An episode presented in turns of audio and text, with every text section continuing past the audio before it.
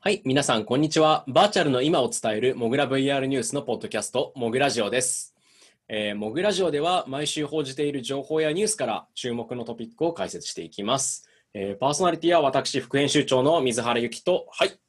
編集長の寸久保でお送りします。はい、皆さんよろしくお願いします。よろしくお願いします。先週ね、ちょっとあの、前半、週前半、だいぶ休みが続いてたので、一回スキップとさせていただきましたので、シルバーウィークということでね。ははい、2週間分でございます。はい、2週間分。また、前回もなんか一回飛ばしたとき、すごい溜まってたんですけど、めちゃめちゃありましたね。また溜まってますね。めちゃめちゃありますね。非常に大量のニュースが押し寄せております。あと、あの、1点ですね。前回、あの、第12回ということで、えー9月22日分で、えー投稿した部分でですね、ちょっとあの、1点誤りがありまして、あの、クエスト2でも出る初音ミク VR ですね。あの私があの、セガのというふうに言ってたんですけれども、あの、セガ版は PSVR のみということで、えーこちらの、えークエスト2で出るものに関しては、えークリプトンさんがえー出されるものになりますね。えーはいこちら、えー訂正をさせていただきます。はい。はい前回訂正でございました。さて、で今回は、えーシャープ13、14回目なんですけど、まあいいや、その話はめんどくさいからね。はい、第13回になるんですけれども、えっ、と、そろそろ、まあ、クエスト2の発売日がね、近づいてきたとか、大体そのあたりがメインの一つあったり、まあ、あと、急に涼しくなりましたね。涼しくってかもう寒くですけど、ここまで来ると。クエスト2と、あのー、いや、気象は関係ないですよ。間を なんか並べて話してると不思議なラジオですけどね。はい、謎の感じになりましたね。はい。じゃあ、まあ、早速本編入っていきましょうか。はい。というわけで、1本目は、えークエスト2絡みの話ですね。えー発売近づく Oculus Quest 2、北米ではすでに品薄気味という内容で、これはニュースではなくてライブ側の方なんですけれども、えー Oculus Quest 2、まあ、以下 Quest 2としますが、がまあ10月13日、米国時間ではそこで発売予定ですよとなっているんですが、すでにですね、アメリカの方では3週間や1ヶ月近い入荷待ち状態になっているっていう話がえー海外のメディアで報じられています。他の家電量販店だとまだあの一部のお店とかだったりすると10月13日ちょうど出荷ですよってことになっているんですけども日によっては日というかお店によってはあるいは国によってはちょっとまだ出してないですみたいなところがあったりしますね。出してないですというか在庫が今ないですというか予約をこれ以上受けても1ヶ月2ヶ月待ってもらいますっていうケースがありますね。日本だとどうでしょうね今。これは今のところまだ受付はしているみたいですね。で、あの、これ、アメリカのロドト VR っていう、まあ、あの僕らのパートナーの VR のメディアが報じたものなんですけど、本当にそうかなと思って僕も実際に見てみたんですけど、やっぱりあの公式サイトなんですよね、表記が変わってるのは。で、ベストバイとか、あのまあ、いわゆる日本でいうところヨドバシカメラみたいなところとかで見ると、まあ、あの10月13日に出荷しますっていうふうに書いてあったので、まあ、そういう意味ではあの今、公式サイトが北米で売り切れたりしているということですね。で、まあ、日本はチェックすると、まあ、全体的にまだあの10月13日発売ですよとか、まあ、ヨドバシカメラとか発売日以降のお届けでもこれあの彼らのあの提携区なので、まあ、このあたりまだ記述が変わっていないんでどうなんだろうなっていうふうには思いますけど、確かこれ初代クエストの時かな？確か、アマゾンと公式サイトで、あの、なんか、届く日程が大幅にずれたみたいな、あの、確か、この、このざまというふうに呼ばれていた、あの、事件が起きてましたので、まあ、そういう意味では、受付はしているもののどうなるんだろうというのは、ちょっと心配なところですね。はい。ちょっと流通頑張ってくださいということで。はい。まあ、それだけ、えーまあ、アメリカとかね、カナダのマーケットの方では、公式サイトではもうすでに品切れっていうことなので、まあ、そういう意味でもあの値段が安くて性能が上がるクエスト2、まあ、そこそこその注目が高いということなんじゃないでしょうかね。はい、まあ、だいぶだいぶって感じですね。他にもイギリスや台湾では、クエスト2、256GB 版の出荷が1週間以上待ちになったりするので、まあ、もう買えないよとか、2ヶ月、3ヶ月待つよっていうレベルじゃないものの、ちょっと遅れるくらいの人気ぶりではあるよっていう形ですね。そうですね。まあ、意外とあの、これは、あの、クエスト2の今影に隠れてますけどね、あの、これまだ昨年発売されてたあのバルブインデックスとかはね、うん、相変わらず入荷待ちみたいな状態が続いてましたからね。そうですね。あいあの在庫ができた瞬間に即売り切れみたいな。い今も売り切れてますね。なので、あの、まあ、結構その、スイッチとかね、リングフィットアドベンチャーとかが在庫がなくてとか、あと PS5 がみたいな話もありますけど、まあ、あの、VR のヘッドセットもこんな感じで、結構人気なものは品切れが続いてたりとかっていう状態が続いてますね。はい。はい。というわけでですね、クエスト2の、えー、今、在庫が徐々に売れ始め売れ始めてっていう方はですね、予約で、まあ、結構なくなってきてるところもあるので、まあ、欲しい人はね、お早めにっていうぐらいですね。はい、はい、という感じの、えー、話でございました。気になる人は早めに予約した方がいいかもしれないですね。そうですね、本当に、まあ、ものものすごく、たびたび話してますけど、ものすごくいいので、ぜひ欲しい方はちょっと早めに、若干遅れたりしたら、それはそれであれですのでね。はい。はい、続けて、ちょっとまた、今のはデバイス絡みのところから入りましたが、次は買収とかあとは、えー、投資調達系の話がですね、結構多かったんですよね、今週。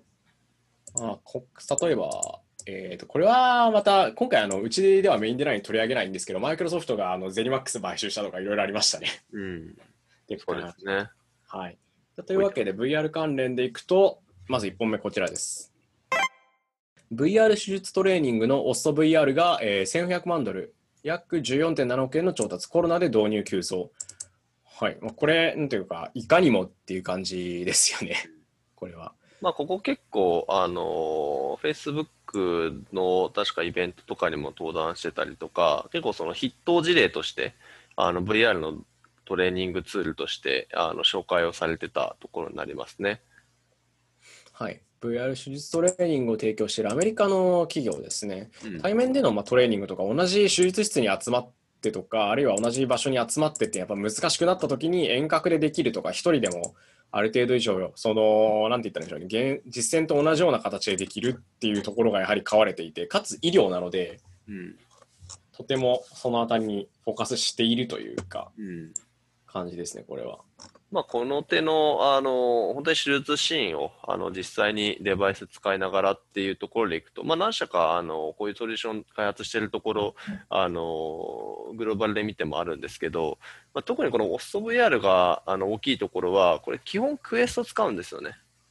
なので、あの、デバイスのところがやっぱりあの用意しやすいというか、導入しやすいっていうのはあるんだろうなと思いますね。他のところって結構その、手術の食感とかっていうのをすごく大事にするんですよ。なので、そうなると、どうしても VR のコントローラーだけではそこが再現できないと。ハプティック使おうって話になるんですね。で、ハプティックスの専用デバイスとか、あの、使ったりするのが、あの、イギリスのファンダメンタルとか、はい、あの、そういうところなんですけど、まあ、オストに関しては、基本的に、あの、デバイス、VR デバイスのみっていうところで一貫をしているっていうところですね。うんうん、まあ、これは多分、その、現場サイド、導入する現場が、まあ、触覚があってもいいの、なくてもいいのかっていう、まあ、その、こう、なんだろうな、微妙な分水嶺になってるのかなという気はしますね。まあ、ただ、ジョンソンジョンソンに提供しているとか、あのまあ、今、クライアント30社あるとかっていう話も出てますんで、まあ、比較的どうやら順調に、えー、導入が進んでいるのでということでのあの資金調達なのかなと思います。学習効果もすごく高いっていう話が出てたりとか、まあ、情報導入国も増えてるって話がありますからね、この記事にもあります、そうですね、やっぱりこの今回のリリースに合わせて、そのオッソのファウンダーの人が、その医療トレーニングの市場規模が、まあ、3000億ドルか、30億ドルから50億ドルってことで、まあ、3000億円から5000億円ぐらいあるっていうことなんで、まあ、このやっぱり医療の市場ってすごく大きいんですよね。でそこをまあ取りに行くあの VR とか AR の会社ってグローバルだと結構たくさんあったりするんで、まあ、そのあの一社が今こう伸びているっていうことかなと思います。まあ、日本でもだいぶコロナ以降、あの医療での VR、AR って話増えてきたかなとは思いますけど、ちょっとソリューションの中身だったりとか、その開発スピードみたいなところは、若干そのグローバルにかなり、えー、差がついているなっていうところはあるので、まあ、これ、どんなふうに今後、あの、グローバルな会社が伸びていくかっていうのは結構注目なポイントかなと。これ莫大な市場に今挑んでいる最中なんで、非常にポイントかなと思います。1取れたらすごいことになりそうです、これは。規模感的に。まあでももしかしたらもうこれでいいじゃんっていう風になると、本当に多分右へ習えだと思うので、もう一斉にみんな導入していくっていう感じだろうなとは思いますね。はい。一気に入りそうな予感もありますね。というわけで、OSOVR という、えー VR 手術トレーニングの企業が約15億円、まあ14.7億円ですね、調達というニュースでした。次行きましょう。えっ、と、こちらもまた調達系なんですけど、なかなか複雑なというか面白いというか、はい。えー、 Oculus Quest 向けの非公式ストア、 SideQuest という、まあ、 SideQuest がですね、えー、 Oculus の創業者からから65万ドル、約6800万円の調達ということで、これかなり面白いですね、文脈が。まあ面白いですよね。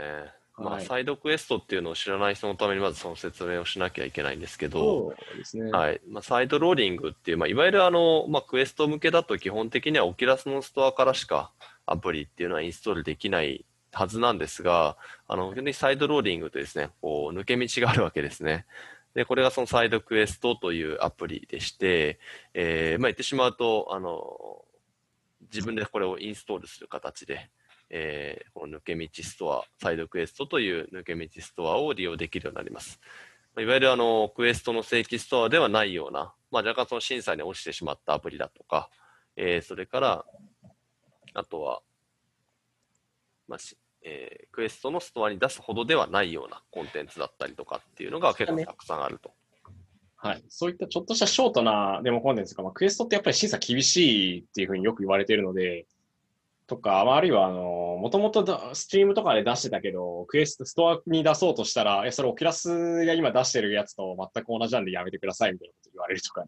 追加機能系のアプリあったりするとありますけど、まあったりするんですが、まあ、そこのところに、あの、かのオキュラスの創業者として知られるパルマーラッキーが出資者にいるっていう、うん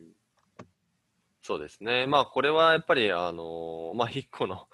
彼結構、あの、主張があると、あの、すぐアクションに移すタイプだと思うので、あの、そういう意味では、今ね、やっぱりそのクエストのストアというのが、非常にこう、狭いというか、選び抜かれた、その、審査、厳しい審査を通ったものしか出せなくなっているっていう、まあ、ところへの、こう、危惧というか、えーいうことで多分出してるんだろうなと思いますね。やっぱり、あの、もともとオキュラス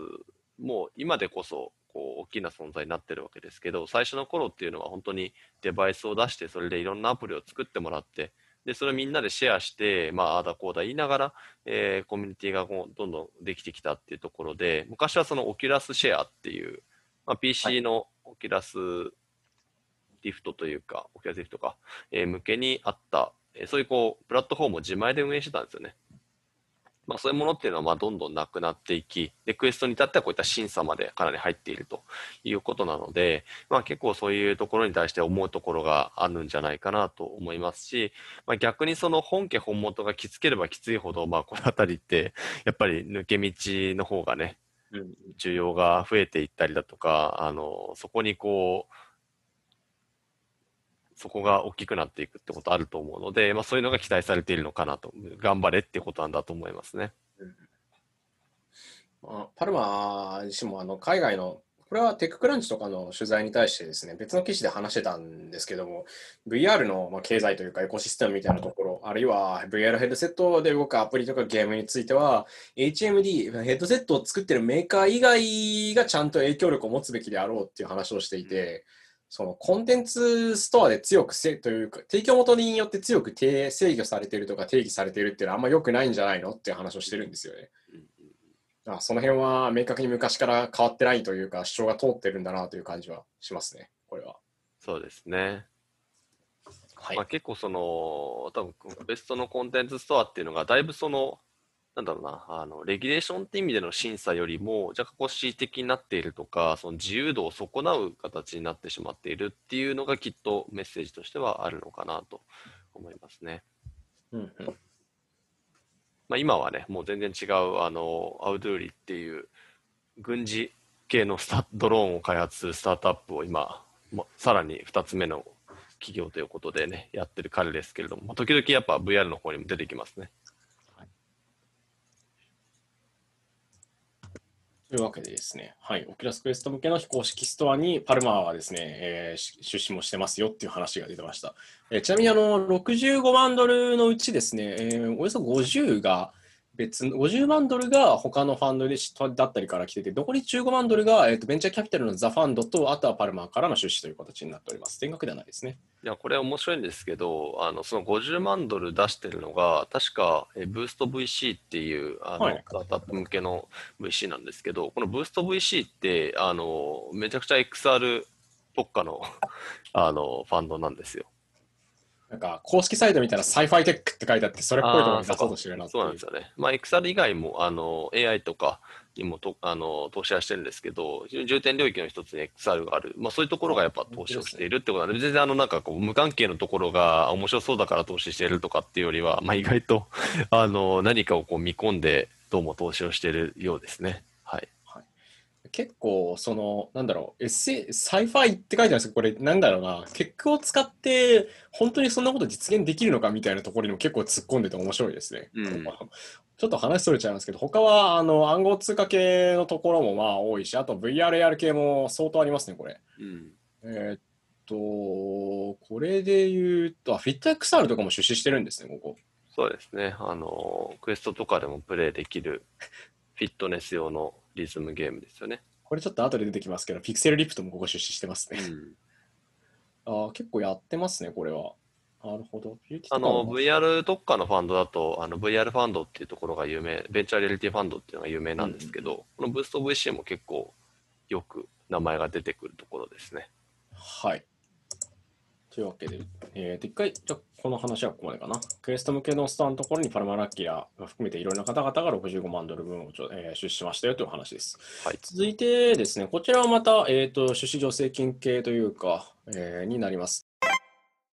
触覚デバイスの、えーハプテックス、えー大学から150万ドルの助成金、全身力触覚目指すということですね。これ、VR の触覚デバイスのグローブを作っている企業があるんですけれども、そこが、えー大学とともに研究を進めているプロジェクトがありまして、これがですね、約1億6000万円、150万ドルの助成金を獲得しました。アメリカの国立科学財団からの提供とのことです。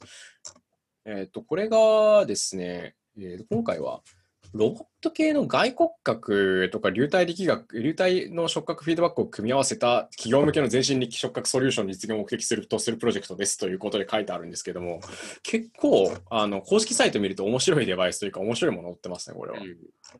なんていうか、外骨格系っぽいというか、スーツじゃない、いや、スーツなんだけど、スーツじゃないアプローチというか。うん、そうですね。まあ、あの、このハプティクスはもともと、あの、やっぱグローブ型のハプティクスデバイスっ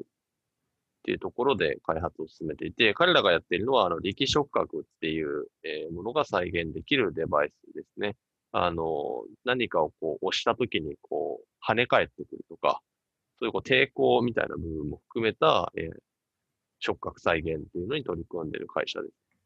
えっ、と、確か今年のフェスにも出展していて、僕はその時にやったんですけど、結構強いですね、これ。あの、ちゃんと感覚が返ってきます。まあ、ただもう、あの、デバイス見ればわかるんですけど、め、めちゃくちゃ重いですし、あの、でかいので、あの、まあそういう意味では本当に産業用途だろうなっていうところであるんですけれども、まあ、かなりその、感覚再現っていう意味では、非常にこだわって、えー開発を作っしているところです。で、まあ、今回のニュースで面白いのは、あの、まあ、ここがその下半身も含めて、まず全身の力触覚っていうところに今、こう手を出そうとしているということで、まあ、手だけではなくてね、えー他の部分に対する、えー力触覚の再現っていうのをやろうとしているっていうのと、あともう一個は、あの、資金調達元がちょっと他と違うんですよね。あの、いわゆるスタートアップだと、やっぱりあの、ファンド系 VC が、あの、中心になるかなと思うんですけど、今回は大学からの資金調達っていうこともあって、えーうんよりその研究色というかですね、共同研究だったりっていうのを大学とがっちりやっていくっていうことなんだろうなと思います。この手のやつって結構前から捨ててますよね。いろんな人たちが興味示してるし、調達もだいぶ前から続けてますからね。はい、というわけでですね、ハプテックスの、えーここが、今やってるプロジェクトのところがですね、助成金獲得しましたよと、もう結構この点もというか、本当に今週調達系多いですね。これでまだ半分か、調達系。多いですね。では、えー次のニュースいきましょう。えーエピックゲームスがマンティコアゲームスに、えー1500万ドル出資、ユーザーが作るゲームマルチバースを目指す。ということでですね、これは、えー皆さんご存知だと思いますが、アンリアルエンジン作ってる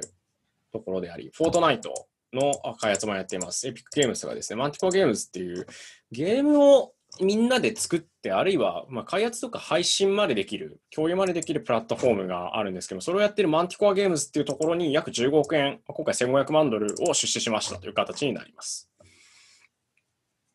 結構このコアとか、まあ、コアって呼ばれてるこれがなかなか面白くて、ゲームの作るところから配信、それから遊ぶ、プラス、今で言うとディスコードだったりとかツイッターみたいなで、SNS って言っただったり、えー他のコミュニケーションツールでやってるコミュニティ運営なんかも全てできるよっていうプラットフォームなんですよね。ここでやっていて、で、すでに過去にも、例えばダンジョンズドラゴンズっていう TRPG の超名作中の名作というか古典中の古典みたいなものを題材にしたコンテストも開催されていて、これが過去に数週間で150本以上のゲームがリリースされていて、合計のプレイ時間が数百時間以上遊べるっていう。ところまで来ているみたいな話もありまして、これ、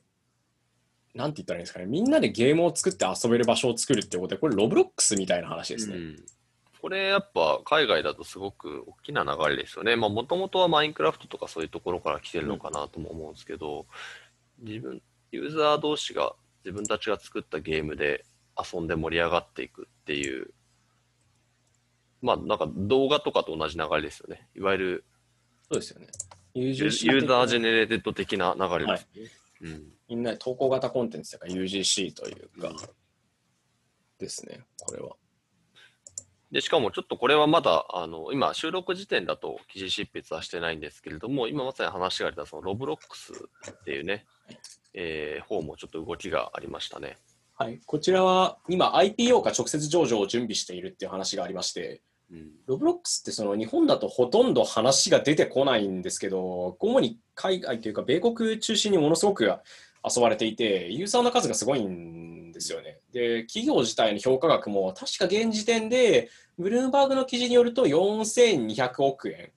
42億ドル分ぐ、40億ドルぐらいの価値があるっていうふうに企業評価がされているんですが、これがさらに倍になる可能性もあるよねみたいな話までされてるぐらいですね。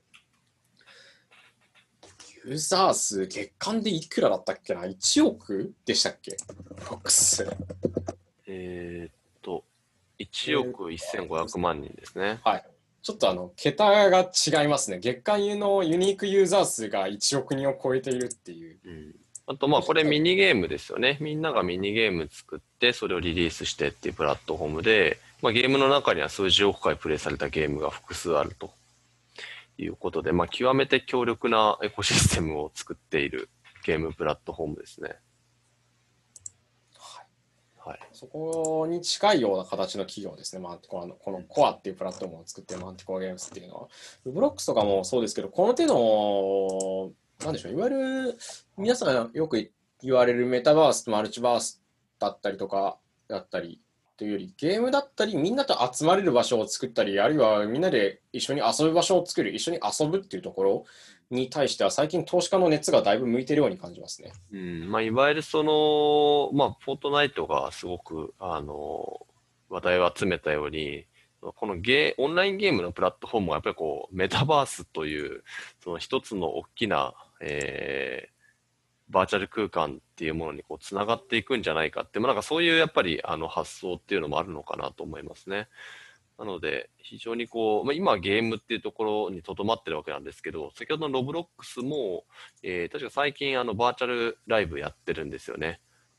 えーということで、まあ、フォートナイトもあのバーチャルライブやって、あのそれがただのゲームプラットフォームじゃないっていうのが、なんかこう徐々に出てきたところなんですけど、やっぱりこういうオンラインのゲームプラットフォームっていうのが、こうより将来的にはゲームにとどまらないようなものにつながっていくんじゃないかっていう、まあ、そういうなんか期待がやっぱりあったりするんだろうなっていうふうには思いますね。はい。今、そのちょうど多分我々というか、我々よりもうちょっと若い世代っていうと、もう10代とかーになるんですけど、あたりって多分 YouTube すごく中心だと思うんですけど、もっと下の子供たちって、例えばフォートナイトとか今言ったロブロックスとかうん。みたいな、その 3D 空間中で友達と会ったり、ソーシャルネットワーキングサービスとして使うみたいなものにすごく慣れてくるうんは。ずなんですよね。その世代がちょっと大人になってきたりしたあたりとか、もうちょっと育ってきたあたりにだいぶ知性図変わというか変わってきそうだなって気がしますね。そうですね。はい。というわけで、えー、エピックゲームズがマンティコアゲームズに1500万ドル出資というニュースでございました。はい。はい、次行きましょう。えー、Facebook 可変焦点技術のレムニステクノロジーズを買収か？うんというニュースになります。はい。こちらはですね、以前からたびたび何かで話が出てくることが、というか、これ多分デバイスうちでニュース化してますね、このレムニスの。何かで取り上げたか。えっ、と、可変焦点技術と呼ばれる VR ヘッドセットなんかでは結構重要視されている、うんあそもそも Facebook 自身もハーフドームっていう形で、えー次世代の PC 向け VR ヘッドセットのプロトタイプを出すときに可変焦点は大事っていうか、そこら辺りに力を入れていますっていうことはたびたび話してましたからね。そうですね。まあ、はい次の次世代の VR であったり AR のデバイスにととって非常に重要になる。あの、要は、近くにあるものも遠い遠くにあるもの、今 VR とかやるで、あんまりその、ぼやかしたりだとかって表現ができないんですけど、まあ、それができるようになる技術ですね。なので、まあ、今の世代の VR、AR には多分関係ないんですけど、まあ、今後、あの、このあたりの技術っていうのが搭載される可能性が高いというふうに言われているえ技術になります。はい。で、それを、の、それをというか、可変焦点系のデバイス等々を開発していた企業、レムニステクノロジーズっていうのがあるんですけども、ここのですね、えー CEO が、どうも Facebook に移籍したらしいぞっていううん話があるんですよね。で、残りのですね、9名、全部で10人くらいの従業員が一応いるらしいというか、たこれはリンクトインで確認できる範囲なんですけど、そのうちもう一人も Facebook に移籍している人もいて、でこれはいわゆるあの 買収と雇用を一緒にやってしまうやつですね。アクアイア、アクイハイヤだったかな、確かうん。単語があるんですけど、もうその会社ごと買って、うちの会社にするの一部にするみたいな、まあ、でっかいテックジャイアントが、ででっかい、ね、これ、動画反復ですね。テックジャイアントとかよくやりますよね。企業ごと買収して開発部門にするっていう。まあ、言ってしまうと、オキュラス買収した時に多分中にいた人とかも Facebook 一緒に雇ってるはずなので、それに近いことになると思うんですけどね。をやってるんじゃないかっていう話が報じられていて、まあでも、あの会社のことなんでやってそうだなっていう感じですね、これは。うんありえますね。はい。可変焦点系の技術は今回、あの、ハーフドームが、先ほどじゃないか、えっ、と、2019年の頃から、まあ、たびたび、もうちょっと前か、2018年ぐらいからかな、確か。そうですね。ね2018年の F8 でハーフドームのプロトタイプが出てきて、2019年でこれだけ今やってますって話をしてて、で、今年になってからは、の Facebook コネクトだとちょっと話は出てこなかったんですけれども、おそらく水面下で多分進めてるんでしょうね、これは。そうですね。まあ、そのあたりの技術集めみたいな、まあ、あの人が目的だったのか、もしくはその特許だったりが目的だったのかっていうのは分からないですけれども、あのまあ、これに対して何か動きを見せているようだという、そういう話ですよね。ですね。ここはまさに。はい。という形でですね、Facebook が会員商店技術のレムニステクノロジーズを買収したのではないかというお話でございました。はい、ここまでで買収投資調達の話は一通り終了で、続いてですね、また別のお話が出てきます。はいいや、多かったですね、確かに。多いですね。はい。えー次行きましょう。えー iPad Pro で点群スキャン、えーライダー活用のアプリがリリース。こちらはですね、日本の会社ですね、株式会社プロノハーツさんが iPad Pro に搭載されているライダーの機能を活用して、点群を iPad で撮れるアプリをリリースしました。はい。これ、あの、まず、えー説明としては、まず iPad ライダーからのライダーですね。はいこれあの、2020年の、えー early に出た iPad Pro に搭載されている、まあ、あの、カメラのところについている、えーまあ、こう、スキャナーになります。で、まあ、これが、あのいわゆる、点群を取得できるということで、いわゆるその 3D のスキャンを行える機能なんですよね。で、カメラで今まであの AR をいろいろやってきたわけなんですけれども、そこ、それをさらに強化する、えー目的で、このライダーというのが、えー搭載をされました。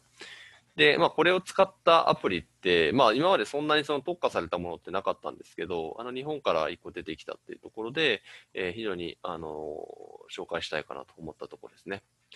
いわゆる、あのー 3D スキャン、点群での 3D スキャンというのができるようになっています。で、まあ、この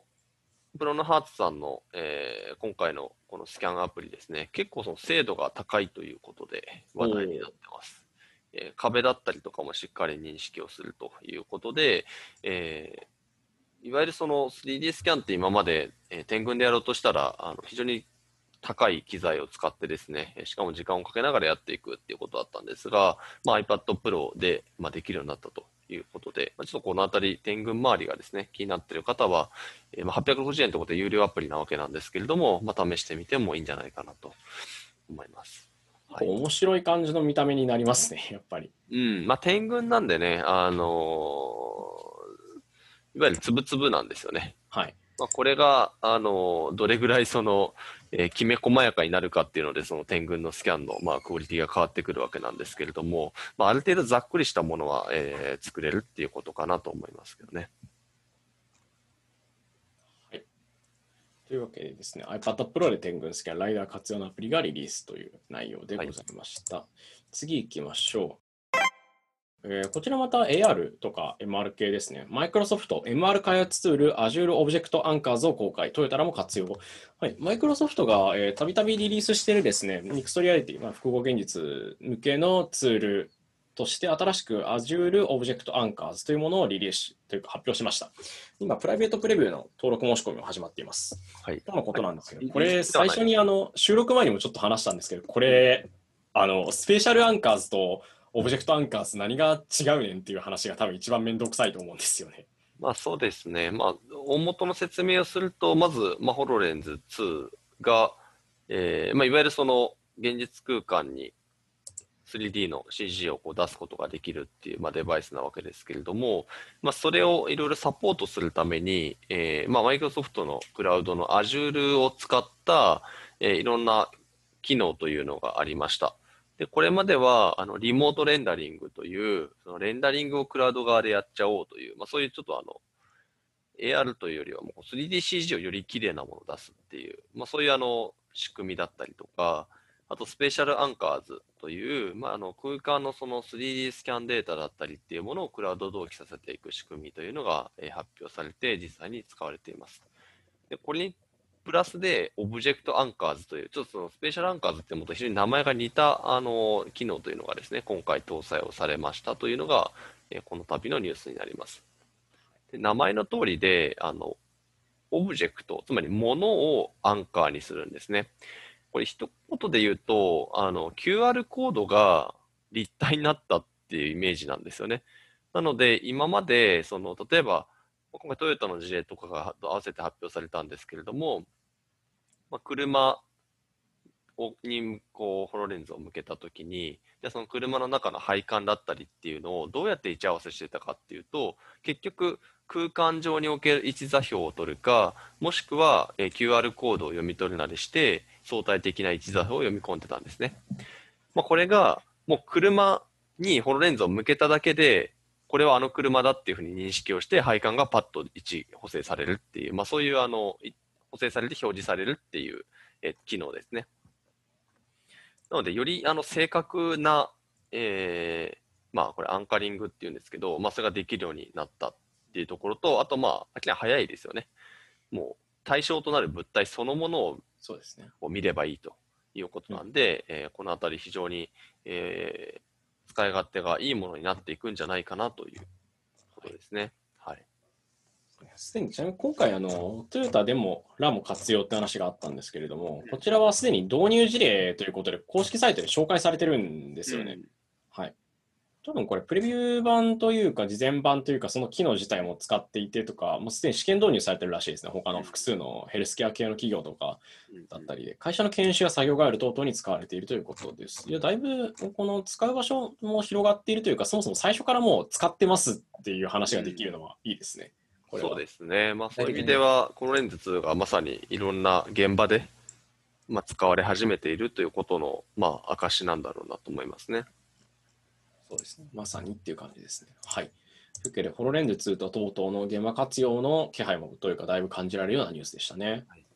はいえー続きまして、これ結構面白い話ですね。これ、ライブの方の、どっちかというとゲームコンテンツの話なんですが、そのリリース方法がかなり独特なというか特殊なので、ぜひ紹介したいと思います。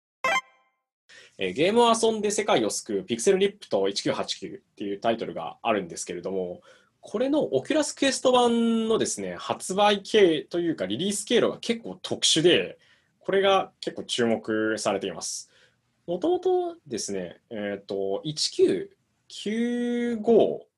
と1989って、まあ、ピクセルリップと1989とピクセルリップと1995って2種類あってですね、1995が続編なんですね、1989の。もともと PC 版で先に出していて。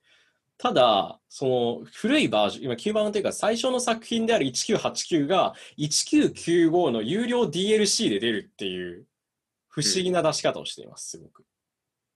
まあ、これは、あの、まあ、ちょっと、すごいタイトルが分かりづらいんですけど、ね、これ年代、年代なんですね。新作の方ですね。1989年の頃を舞台にしたものと、1995年を舞台にしたものっていうことなんで、はい、まあ、数字が、あの、後の方が新しいというふうに思ってくれればいいんですけれども、まあ、あの、もともと PC 向けに開発されてて、クエストに移植しようとしたら、あの、審査で落ちたと。先ほどのサイドクエストの話も出てきましたけど、審査で落ちたんですね。で、理由がわからなかったということで、なぜだろうってことだったんですが、さらに続編の1995の審査は通って今発売されているということで、まあなんかこれが、あの、じゃどういうことなんだただで出せなかったっていう事実だけが残ってしまっていたというものになります。はい、で結局、あの、審査に落ちてしまうと、あの、まあ、再度出していくっていうことが、そもそもあの、移植になるので、新しく何かを変えるっていうこともできないのでですね、えー、やり直しみたいなことができなかったところ、えー、今回、えー、1995ってつまり続編のダウンロードコンテンツ、有料のダウンロードコンテンツ、えー、追加コンテンツとして、え、発売されることになったという、え、そういう経緯になります。まあ、これは、あの、先ほどのその、え、審査がですね、きついっていうところに対する、別にこれ解釈にはならないと思うんですけど、あの、まあ、こういうやり方があるっていうことですね。うんほど。いや、この、なんでしょうね。たまあ、おそらく同じエンジンで作られているとか、いろんな理由があるとは思うんですけど、DLC で旧作出せるって結構面白いですよね、これ。そう。通るならいろんなものが出せるはず。うん、まあ、よくあの、スチームとかでもね、ダウンロードコンテンツでなんか、あの、いろいろ微妙なことしてるゲームがあったりしますけど。ありますね、ありますね。はい、うん、プラットフォーム側の、こう、なんか制限がやっぱりきつい場合ってこういうのが出てくるんだろうなとは思いますね。はい。まあ、そういう意味では、一応このピクセルリプトっていうゲームが、あの、あんま紹介してないですけれども、あの、これはこれでちょっと独特な、あの、ゲームですんで、あの、もし気になる方はですね、ぜひ、あの、こういったその経緯も含めてですね、あの、遊ぶといいんじゃないかなと。僕は結構このゲーム好きですね。あの、先生に見つからないように VR の中でゲームをするっていう、よくわかんないゲームなんですけどね。はい。まあ、そういう意味では、あの、そうですね。これは、ちょっともう単体ニュースというよりは、あの、もう早くもその、VR の、日本初の VR のコンテンツで、えー、クエストのプラットフォームで審査落ちしてしまったあのコンテンツというのが話題になっていてですね、えー、おかみ香辛料 VR2 っていう、えー、まさにあの、はい、人気アニメの狼香辛料をテーマにした VR 作品ですね。こちらがいろんなプラットフォームで出すことになっていたんですけれども、まあ、PSVR、Steam、Oculus Rift、Nintendo Switch、オキュラス GO でクエストがないという事態で。見事にそこだけ落ちてるんですね、これ。で、あの、原作者となるですね、あの、支倉さん、 SpicyTails って名前でツイッターやってるんですけれども、あの、審査で落ちましたと。すがすがしく、あの、書いてはいるんですが、あの、まあ、こういうね、審査落ちのやっぱコンテンツが出てきてしまうわけなんですよね。で、まあ、サイドクエストになるのか、まあ、それともね、えー、狼と香辛料 VR1 あの初代に関してはもうクエストのコンテンツに並んでますんで、まあ、もしかしたらみたいなことがね、もしかしてあるのかなっていうとこですね。はい。はい、あの非常に1もいい作品なので、あのすごいファンの人たちがめちゃくちゃ盛り上がるあのコンテンツになってるんですけどね。はいまあ、2も出たら、クエストで出たらすごくデバイスも安くていいなというところの一個のこう、道筋にもなりかねないのかなというのが今回のピクセルリップとのお話でした。はい。ちの今、続けて出す予定だった狼と香診療 VR2 の話もちょっと先にしてしまいましたが、はいこ。れ、こういった形で審査落ちしたタイトルを出すためのルートって今までさっき話してたあのサイドクエストぐらいしかなかったんですよね。うん一回落とされると結構もう一回出すみたいなのかなりきついので、うんで、それぐらいしかないし、結構教えてくれなかったり、あとこっちはいいのになんでこれダメなのみたいなのも起きたりするんですよね、どうしても。なので、そのあたり、なんというか、難しかったところに何か1ルート取れるんじゃないかなって気合はしますね。そうですはいね。はい。いやこれなんか最初期のスチームとかこんな感じだったのかなって気がしますね。うんそうですね。はい、なんで落ちたのかわかんねえよみたいなのがあったりして、あの手この手で頑張って出すみたいな。うん。はい。いや、今ちょっと若干そういうふうに、今、いや、あれだ。面白いニュアンスみたいにちょっと喋っちゃったところもありますが、かなりこれ、コンテンツ出す側としては深刻な話だとは思うので、何がしか対策はちょっと講じてほしいですね。そのい、や、そうですね。本当に。ここダメだとやっぱプラットフォームとしての信頼性ってかなり弱くなっちゃいますし、何よりクリエイター側に信用してもらえないとダメだと思うので、うんそうなると。そうですね。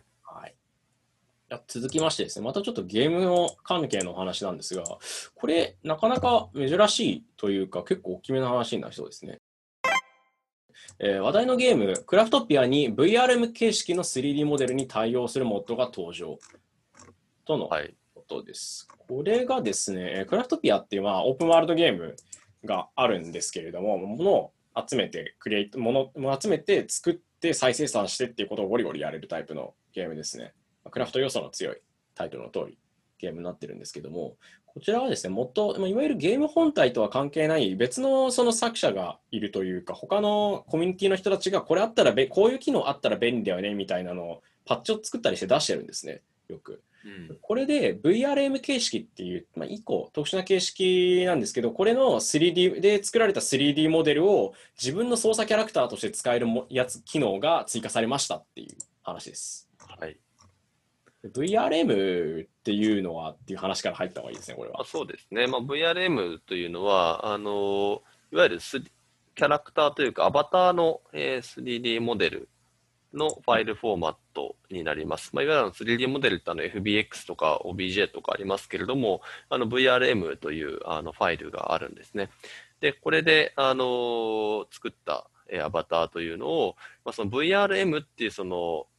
ファイル形式にいろんなこうゲームだったりアプリケーションをこう対応させていくことで、自分のアバターを VRM で持っていれば、いろんなそのアプリとかゲームで、そのアバターで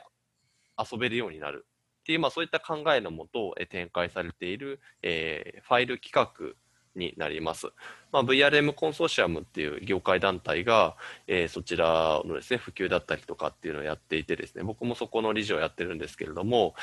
ま、あのこういう感じで盛り上がってるね、ゲームの中で、この VRM が採用されたって結構大きな話だなと思ってまして、もともとはあのバーチャル空間のサービスであるえクラスターとか、はいあとはあの VTuber 的な配信ができるリアリティとかね、はいはいはい。まあ、そのあたりの、あとバーチャルキャストとか、えーそんなところが VRM って対応していて、もう自分が作ったアバターを、あそうですね、あとあれか、V ロイドですね。うんお絵描き的な感じであー 3D モデルがあちらの作れるそうですね V ロイドとかね。まあ、あの、ファイル作る、ファイル作るというか 3D モデルを作る側と、それから、えーそれで、えーアバターで遊ぶ側っていうのが、まあ、それぞれ今 VRM の方式っていうのを少しずつサポートし始めてます。なので、例えば VR、えー、V ロイドで作った自分のアバターを、今、今回はこのクラフトピアっていうこの人気ゲームで使えるようになったってことなんですよね。まあ、このああの自分の作ったアバターをゲームの中で使って遊べるって結構新しいですよね。そうですね。たびたびよく言われてたそのゲームごとにキャラクター作るみたいな感じじゃなくて、完全にその自分の普段使ってるキャラクターというか、アバターを持ち込むっていう流れにに一つ、かなり大きめのというか話題になっているタイトルなんで、一石投じる感はありますよね、これは。そうですね。まあ、あの、早速その VTuber とかがね、えー実際にこのモッドを使ってクラフトピア遊んでる様子とかをめっちゃ投稿してて、もうそれであの、モグラの記事自体も非常に話題になったんですけれども、まあ、こんな感じでその VR の形式っていうのをこう取り込んでいくっていうね、それによってこうどれぐらいそのそのゲーム自体が盛り上がるのかとか、いうのも分かってきたのかなっていうところで、まあ、一層そのいろんなゲームとかアプリケーションが対応していくと面白いことになるんじゃないかなと思いますね。というわけで、クラフトピアに VRM の 3D モデル対応モッドが登場という形のニュースでした。これ、公式が対応しようと思ってたけど、先に実装されたわって言ってるけど、どれぐらい本気なんでしょうね。まあでも公式サポートまで行くとすごくいいですよね。そうですね。うんえー続いてですね、活用事例系のニュースになります。もう少しお付き合いください。はい。はい、えー JAL が VR 研修を導入、実際のフライトを再現し、実証実験もということでですね、はい、日本航空株式会社ということで、皆さんご存知だと思いますが、JAL がですね、VR を活用したグループ社員の緊急脱出時の研修をスタートしたという形になります。他は客室乗務員向けの訓練の実証実験もスタートとのことです。はい、これ避難訓練 VR みたいなノリですね、流れとしては。そうですね。まあ、あの、いわゆるトレーニングで VR がっていう話って、まあ、あの、もう本当に何度も何度も取り上げてきているものではあるんですけれども、もうこれ、キーポイントは JAL が導入したってところですね。なので実験したわけではなくて、もうあの使い始めますということです。なので、えーグループ社員対象の緊急脱出研修を、まあ、VR で受講できる方式を導入、運用してますということでした。まあ、もともとは、えーこれ羽田ですかね。羽田の研修施設でみんなで集まってやってたと。いうことで、まあ、こう遠方の人たちがね、受けるのがわざわざ来なきゃいけなくて大変だとか、まあ、あと今回コロナでね、かなり、えー集まるのが厳しくなっているということで、えーまあ、こういう教材を作ったということでした。はい。まあ、海外でも使っていくかもということで、まあ、あのまさにこのご時世だからこそのこう導入決定なのかなという、非常にこう追い風になるような話だと思います。うんうんうんうん。いやー完全にそうですね、これもう集まれないっていうところにうん。やろうぜって言って、みんなで集まらずにというか、一箇所に集まらないでとか、人間のソーシャルディスタンスを確保して VR 訓練やろうみたいなのはうん、かなり効果的ですっていう話はよくされてるんですけども、また一つ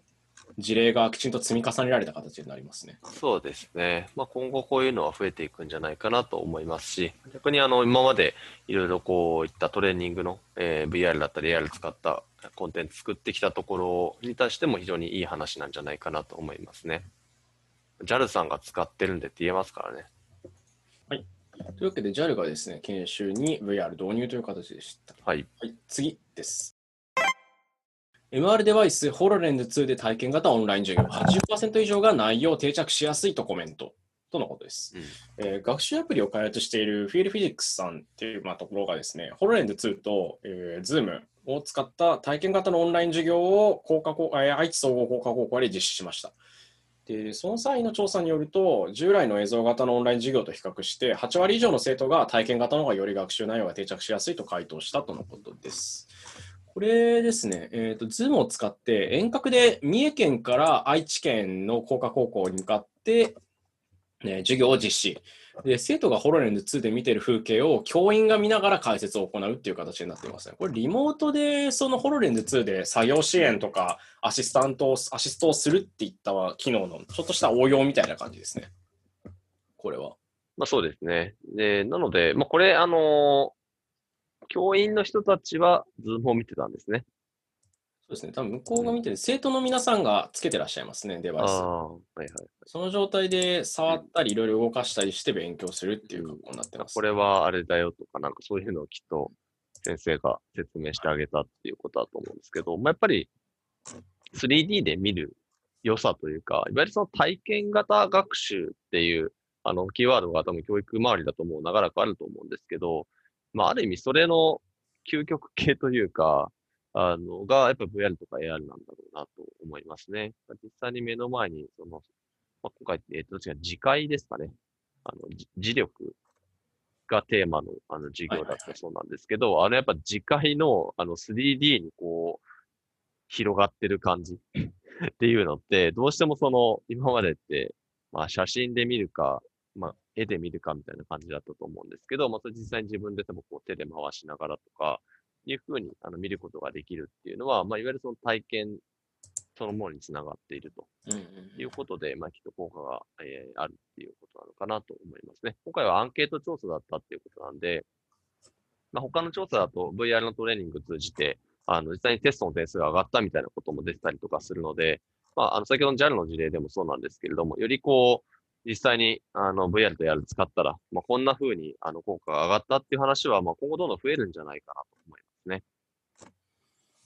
実際に体験するとかっていう話というか、なんだろうな、そこら辺の実際体験しづらいことを体験することで学習効果を上げるみたいな話はよくありましたけど、MR 系でも他にも普段紙の上だと分かりづらいことをじゃあ実際立体で出したら結構変わるよねっていう話はたびたびされていて、まあその一つの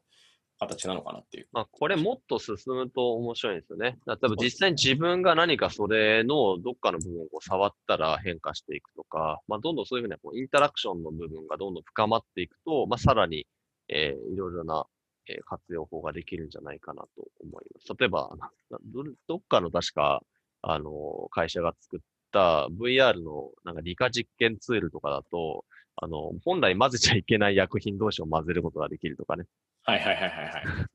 絶対やるなよと言われているものをやったらどうなるのかっていうのを身をもって体験できるとかっていうのは、もうこれは本当にバーチャルじゃないとできないことなんで、これ VR とか AR できっとできるんだろう、できるようになっていくんだろうなと思います。という形で、えー、と MR デバイスで、えー体験型オンライン授業というお話でございました。最後にですね、えーこれちょっと若干ずれてるというか、ニュースの普段の紹介内容とは違うんですが、うんこれは皆さんぜひ見てほしいので、はいっていう形でいいんですよね、これは。そうですね。はい。えーアニメ、電脳コイルがネットフリックスで配信、未来の AR を描く SF 作品ということでですね、はい。まあこれ電も脳コイル見てください。これはもうはいただ、ただただ見てくださいというだけですね。はいあの、よくその AR とか MR、あの、ホロレンズとかですね、マジックリープとか、えーもしくはまあ AR メガネとか、なんか、どうなるんですかとか、何がいいんですかとかってすごくよく聞かれるんですけど、あの、電脳コイルを見てくださいっていうのが一番 早いですし、あの、本当にいい面も悪い面もあの描かれているものかなと思いますね。はい。あの作品自体は、えー2000年代後半、2006年とかですかね、5、6年の作品だと思います。マッドハウス制作で、磯監督が手掛けた、まあ、子供たちがてあの登場人物の、えー SF ですね、電脳メガネが普及しているということで、はい、あの結構バグみたいなね、バグっていうと結構もうなんかネタバレ感あるんですけど、まあ、結構そういった、あの、なんだろう、え絵面は結構ほんわかした感じの絵面なんですけど、あの普通に SF な話ですので、えーぜひぜひ、えー AR、MR が普及した世界ってどんななのみたいな、あのいわゆるこう生活にすごく馴染んでる感じの表現が多いっていうのが一番、えー印象的かなと思います。なんかこうサイバーな感じで、目の前になんかすごいディあのモニターが浮いててどうのこうのではない、あの AR、MR の未来っていうのが見えるんじゃないかなと思いますね。まあ、あと面白いのはこれ、10年以上前に作られてるってとこですね。なんていうか、予言してる感があるのと、うんその、すごく自然なんですよね、世界がう。ん。とてもとても。ね。まあ、その頃はまだホロレンズもないし、マジックリープの間の字もなかったような、クジラすらいなかったような時代なんで、まあ、その時代にあのこういった作品が作られてた、日本で作られてたっていうのはすごく面白いですね。今の VR とか AR 関わってる人たちでも、このやっぱ電脳コイルに感銘を受けて、えーその道に進んでいるとか、オキュラス、ホロレンズが出てきた時に飛びついたっていう人もすごく多いので、あの非常に、えー押さえておいた方がいい言ってしまうと教科書みたいな作品なんじゃないかなと思います。あの、Amazon プライムビデオではもうあの配信されてますので、あの、今回は Netflix でも配信がスタートしましたよという話ではあるんですが、あの、せっかくそのタイミングなので、あの、紹介をさせてもらいました。はい。あと D アニメストアでも配信されているということですね。これ皆さんぜひ見てください。おおすすめです。見て後悔しないと思います。はい。というわけで、ここまで駆け足できましたが、一通り、今回も、今週分も